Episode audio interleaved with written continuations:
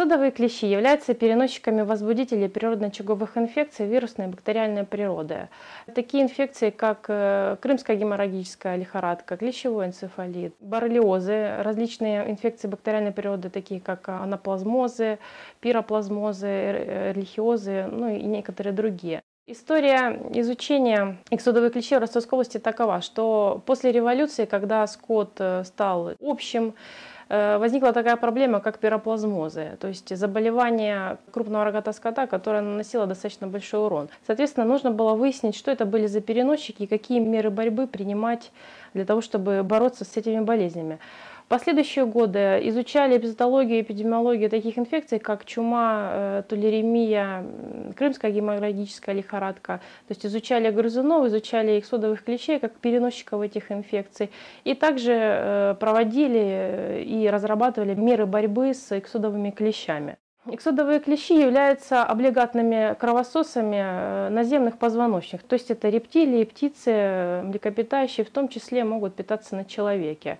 Э, цикл развития эксодовых клещей включает в себя четыре фазы развития. То есть это яйцо и три активные фазы. Это личинка, нимфа и взрослая, взрослая особь, это имага. Эм, каждая фаза, будь то личинка, э, нимфа или имага, э, питается всего лишь один раз. То есть это необходимо для последующего развития. Соответственно, из личинки после линьки вылупляется нимфа, перелинивает и так дальше. Для взрослых э, клещей кровососание необходимо для откладки яиц и продолжения потомства. Коснемся вопроса строения судовых клещей. Клещ делится на две части. То есть это тело, так называемые диасома, и хоботок, голова, кто как называет, правильно называется гнатосома. Э, гнатосома несет ротовые органы, с помощью которых происходит само кровососание. То есть состоит из четырех э, отделов. Это основание гнатосомы, пальпы, эм, хелицеры и непосредственно гипостом или хоботок, с помощью которого происходит кровососание. Хелицеры необходимы для разрезания кожи животного ну, или птицы, вообще объекта, на котором он кормится. Существуют интересные факты. Э, допустим, некоторые эксудовые клещи имеют глаза, а некоторые эксудовые клещи глаз не имеют. И те клещи, которые имеют глаза, они располагаются у них на спине, то есть не на э, так называемой части головы, а именно на спинном щитке. Это одна пара глаз.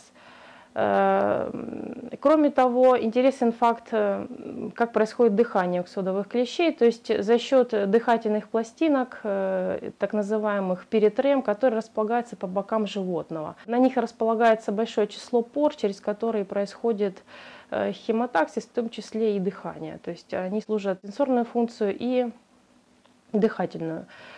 Основными прокормителями всех фаз развития являются наземные позвоночные, то есть личинки питаются в основном на мелких млекопитающих, это грызуны, это полевки, иногда могут быть это зайцы и ежи, э, ну и другие, в общем-то, мелкие животные. Э, нимфы могут также прокармливаться как на этих видах животных, так и на более крупных или средних млекопитающих. Э, сюда могут подключаться уже и олени, и лисы, и собаки, э, домашние кошки, зайцы, э, ежи, то есть ну, различные средние, средние млекопитающие, а также хищные животные.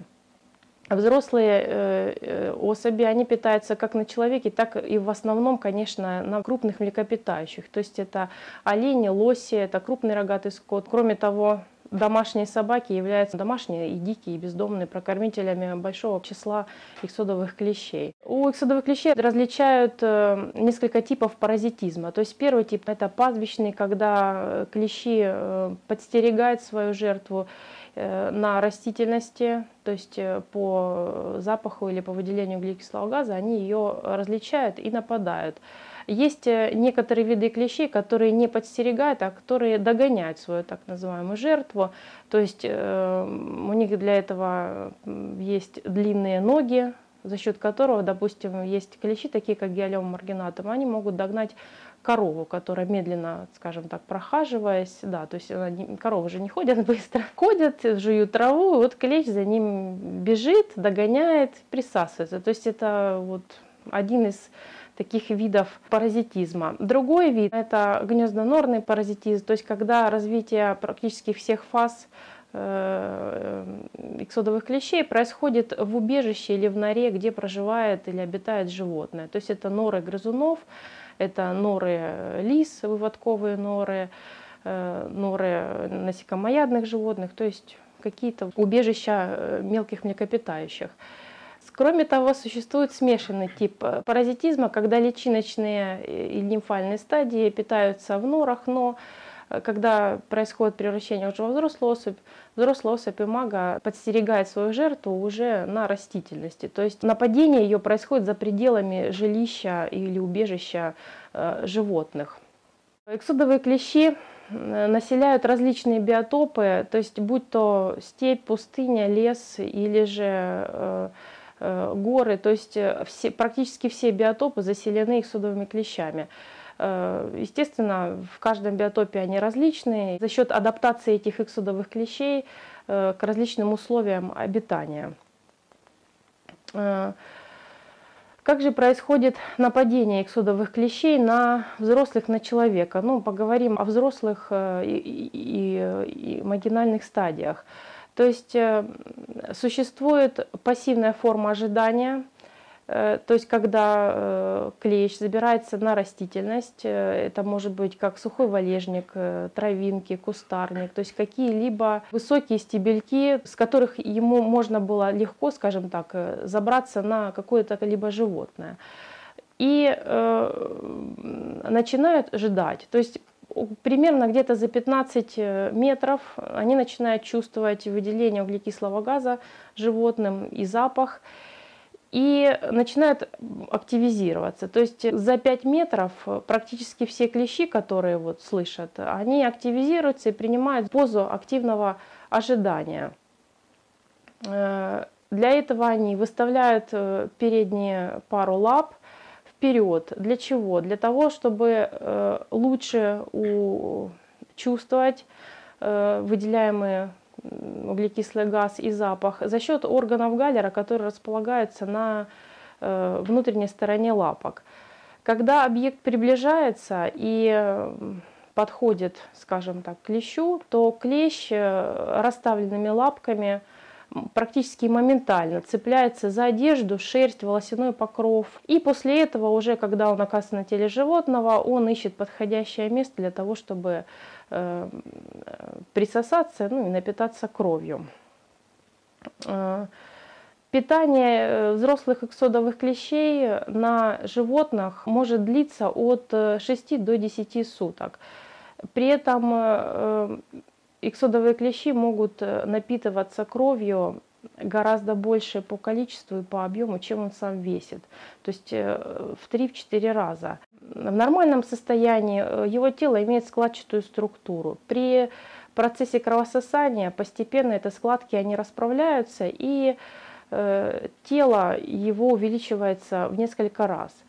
Э, при этом стоит отметить, что э, таких размеров э, достигают только лишь самки.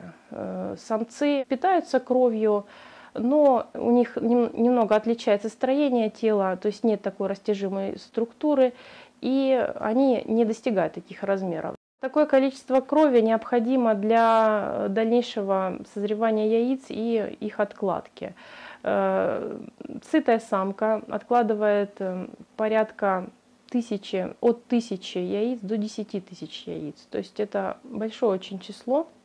После кровососания она отпадает в растительность, двигаться она не может, ползать она не может за счет больших размеров. Э, где какое-то время лежит, Э, где происходит переваривание крови и созревание яиц. После чего э, происходит откладка этих яиц, и в конце концов она погибает. То есть жизнь самки на этом заканчивается. Для эксодовых клещей характерен сезонный ритм. Первые клещи появляются с наступлением тепла. Обычно это бывает, температура воздуха прогревается до 2-4 градусов. То есть это первые клещи. Это может быть в феврале, если при мягкой зиме, в начале марта. И э, активность иксудовых клещей э, длится до июня, до начала июля, то есть до наступления жары. Э, при этом Э, появление различных э, видов клещей происходит в разные сроки. Все зависит от температурных условий. Э, потом, после активной этой фазы, происходит диапауза, то есть при жарких, при высокой температуре в жаркое лето часть клещей часть погибает, а часть она переживает эту, это, эти температуры до осени. И повторный пик численности происходит при понижении температуры, это сентябрь, октябрь, даже некоторые особи встречаются в ноябре. Э, следует сказать еще, что цикл развития э, клещей может занимать один сезон, то есть это однолетний цикл, или же многолетние циклы, которые может длиться от 2 до 7 лет, когда э, каждая фаза развития уходит в зимовку. Какие методы защиты необходимо применять для того, чтобы на вас не напали судовые клещи? То есть в первую очередь необходимо защищать свое тело от э, нападения. То есть это должна быть защитная одежда, это должны быть брюки, заправленные в ботинки, либо в носки. Верхняя часть, э, рубашка или майка, она тоже также должна быть заправлена в брюки. То есть исключить возможность заползания эксудовых клещей под одежду. Существует очень большое число э, репеллентов, э, которые наносятся на одежду. Они отпугивают клещей. Кроме того, есть э, средства, которые, в общем-то, убивают их.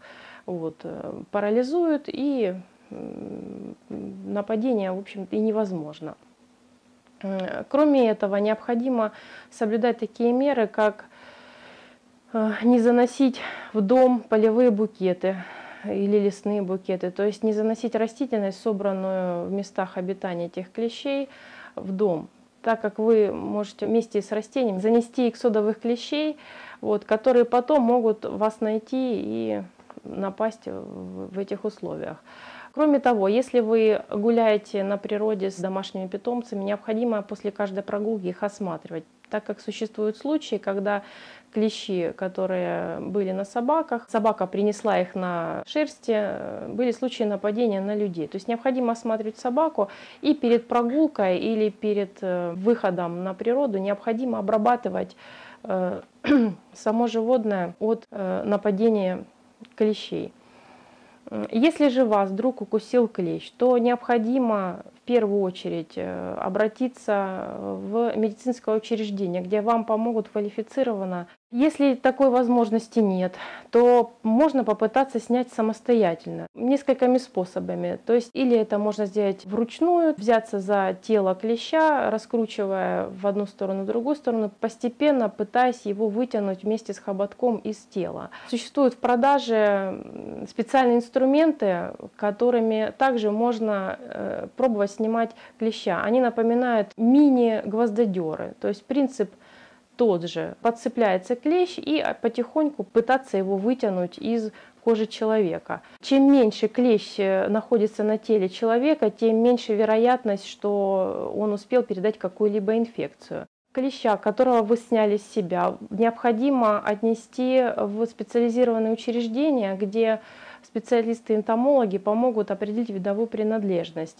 В Ростове-на-Дону это э, можно сделать в центрах гигиены и эпидемиологии по Ростовской области, это седьмая линия 67, э, или в Центре гигиены э, эпидемиологии улица Ларина, 10. Если же вас укусил клещ, необходимо наблюдать за своим самочувствием, то есть при повышении температуры тела, при появлении каких-либо лихорадочных состояний, головных болей, боли в спине, необходимо в обязательном порядке обратиться к врачу и рассказать врачу то, что вас кусал клещ, и когда это было и где это было. То есть при каких условиях предполагаемо могло быть заражение какой-либо инфекции. При различных инфекциях э, инкубационный период может составлять от 2 до 14 дней. Поэтому необходимо в этот период э, обязательно наблюдать за своим самочувствием. Если говорить о актуальных для Ростовской области инфекции, то наиболее актуальной инфекцией, передаваемых содовыми клещами, является крымская геморрагическая лихорадка. А, она характерна для более восточных районов э, и связана с эксудовыми клещами, которые питаются на КРС. Другой актуальной инфекцией сейчас э, в Ростовской области э, является эксодовый клещевой боррелиоз. Он связан с так называемым лесным клещом. И основное место инфицирования возможно в лесах, то есть в лесах или в каких-то лесокустарниковых зарослях, где гуляют с собаками, в рощах, то есть просто на прогулку выходят. Поэтому необходимо в обязательном порядке осматривать себя при посещении этих биотопов. В заключение хотелось бы отметить, что при посещении природы, природных биотопов необходимо быть бдительным. То есть каждый раз, когда вы посещаете весенний период или в осенний период, леса, степи, луга, обязательно осматривайте друг друга и обязательно осматривайте сами себя для того, чтобы не допустить нападения эксудовых клещей и не допустить последующего заражения какой-либо природной очаговой инфекцией.